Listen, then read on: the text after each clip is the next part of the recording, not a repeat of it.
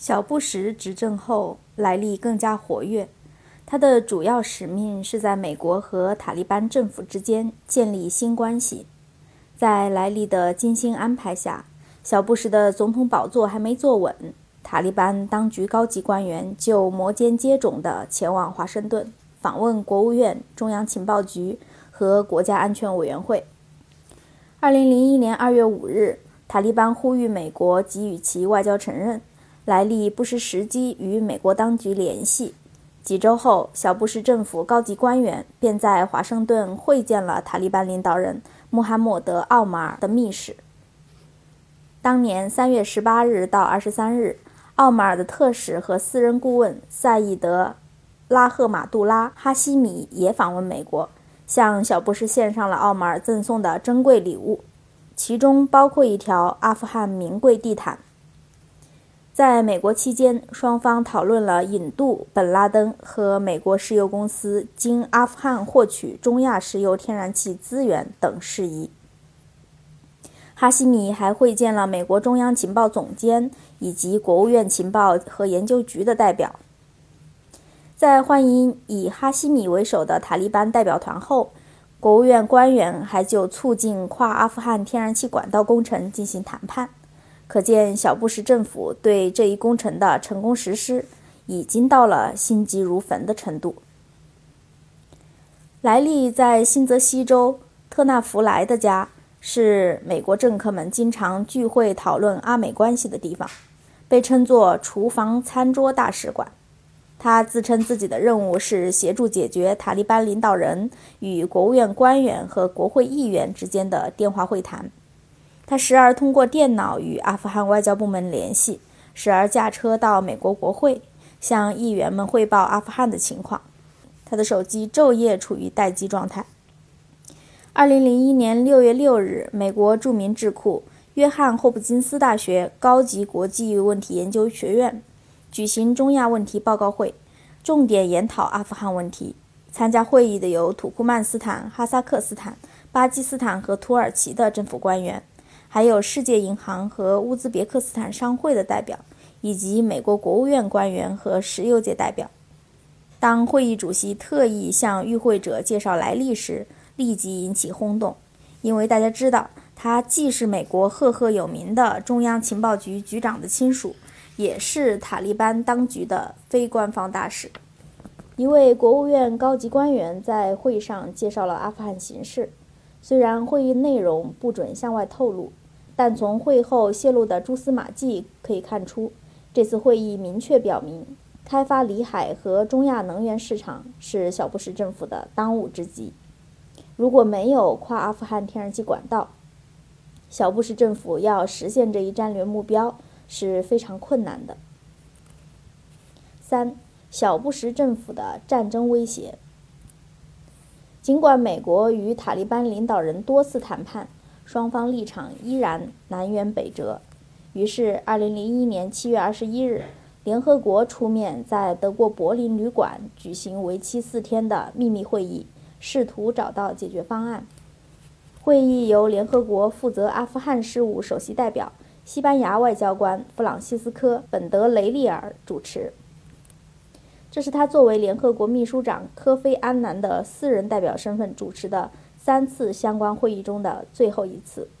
前两次会议阿富汗塔利班代表应邀参加，第三次会议因美国与塔利班关系处于紧张状态，塔利班拒绝参加，但会议内容由巴基斯坦代表负责向塔利班转达。参加第三次会议的有美国和俄罗斯以及巴基斯坦、伊朗、土库曼斯坦等六个阿富汗邻国的官员。因此也叫“六加二会议”。美国与会者包括驻巴基斯坦前大使和尤尼科石油公司说客罗伯特·奥克利，负责南亚事务的助理国务卿卡尔·恩德福斯，国务院南亚问题专家里科尔德伦，和曾多次代表美国政府与塔利班进行谈判的另一名美国驻巴基斯坦前大使汤姆·西蒙斯。会议主题为阿富汗问题自由大讨论。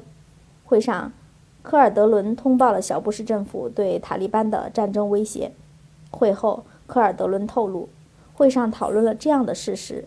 美国对塔利班已经很厌恶，以至于考虑对他采取军事行动的可能性。